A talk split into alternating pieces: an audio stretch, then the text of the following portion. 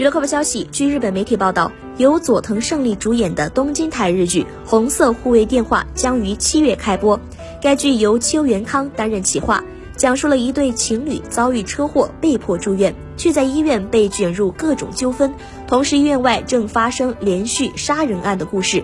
首次主演东京台剧集的佐藤胜利，在剧中饰演一位名为春野祥太郎的不知名编剧。对于接下来的拍摄，他表示接到久违的邀请，很开心。这次合作的都是很出色的演员，相信会受到很多激励，也非常期待现场的化学反应。